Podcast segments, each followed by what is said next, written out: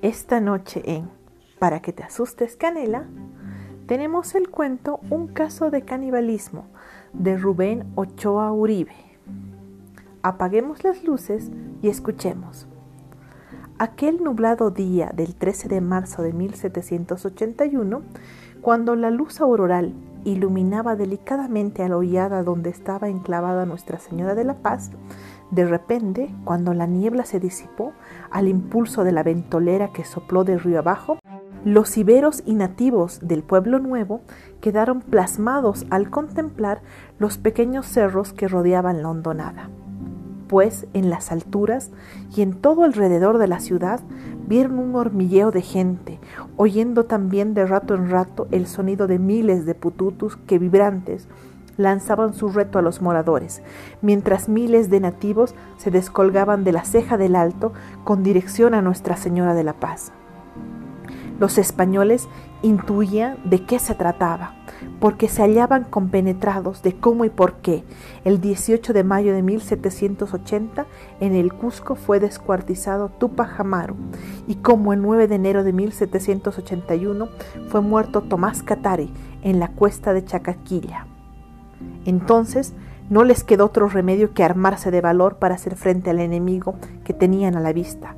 Levantaron muros endebles alrededor del pueblo nuevo, como un medio de defensa.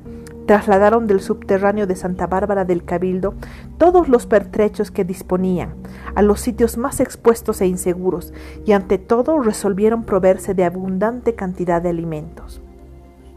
Si bien durante el día tenían la libertad para reunirse y ponerse de acuerdo para resistir a los atacantes, en cambio, en las noches, al contemplar en las cumbres millares de fogatas y oír el resonar de las caracolas que anunciaban una guerra o una muerte, no sabían qué partido tomar.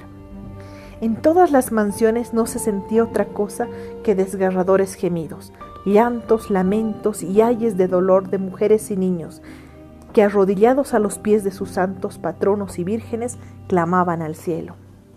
Entretanto, los sublevados, decididos a acabar con las expoliaciones y vejámenes de los conquistadores, resueltos a jugarse el todo por el todo, atacaban Nuestra Señora de la Paz a toda hora, con ondas, garrotes, lanzas, puñales y con cuanta arma estaba a su alcance. Los improvisados hospitales se hallaban llenos de heridos y faltaban los medicamentos más indispensables, mientras los muertos eran abandonados en el sitio en los que habían perecido. El ambiente se hizo pestilente y en los muladares apestosos no se veían otra cosa que perros flácidos y famélicos disputándose los cadáveres no sepultados. Pero todo no significaba nada ante la angustia que reinaba en cada hogar porque en cada uno de estos se habían consumido los víveres. Hambrientos los vecinos, a la desesperada, comenzaron a devorar a sus perros, gatos, caballos y asnos, y engullidos también hasta sus pellejos no sabían qué hacer. A diario los vecinos morían de inanición, y lo peor era, ninguno podía escapar porque se hallaban como cautivos ver revolotear a los cóndores, oteando los confines de Nuestra Señora de la Paz y luego dirigirse céleres hacia las montañas andinas y desaparecer. ¡Qué desilusión les causaba! En una de las tantas casonas situadas en la calle de Carcantía vivió un español, junto a su esposa y tres tiernos hijos, teniendo como criados a un indio y a su esposa e hijo de su repartimiento de Guarina. Ocho personas sin poder tomar un bocado, era una cuestión desalentadora que hacía que todos ellos se entregaran al abatimiento. Saciar el hambre era lo esencial, pero no había cómo. Y es entonces que el Ibero, en el colmo de la desesperación, hizo remojar sus monturas, luego sus petacas, los calzados y hasta lo más significante que fuera de cuero, atiborrándose de pellejos resecos, ablandados en agua. Pero un día en el caserón ya no había que recurrir para alimentarse. Luego de haber pasado tres días sin comer, uno tras otro, fallecieron de hambre los dos hijos menores del español, mientras que el hijo del criado se hallaba agonizante. El sirviente iba a los muladares y allí no encontraba ni siquiera huesos. Andaba por los predios vecinos buscando sapos, lagartijas o gusanos, mas tampoco encontraba nada. Entonces, cuando salió nuevamente una mañana en busca de algo que saciara el hambre de los que vivían en la casa, al retornar encontró a su hijo muerto de debilidad. Se aproximó a su vástago, depositó un beso en la mejilla y después, ¡Santo Dios! Sacando del pecho un filoso puñal, decapitó a su hijo.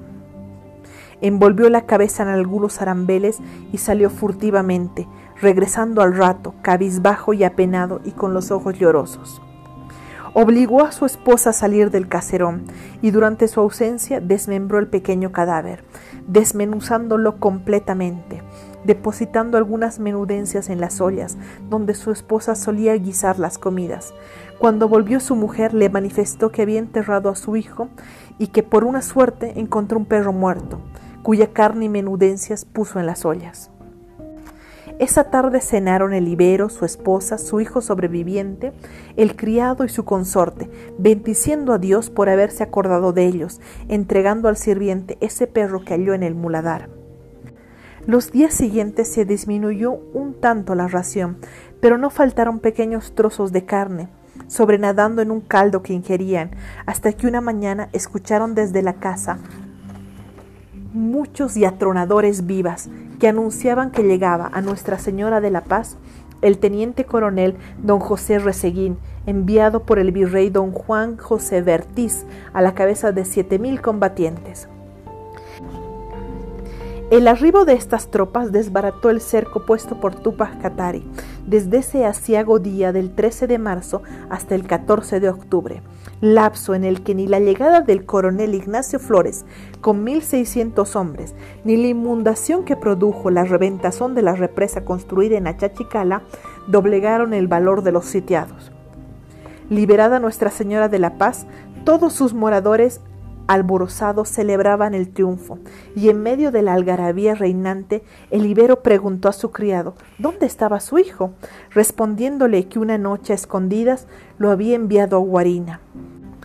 Al oír tal respuesta, la esposa del sirviente se dio cuenta de que los despojos que se sirvieron los últimos días que duró el cerco levantado por el sacristán de Ayuayo eran de su hijo.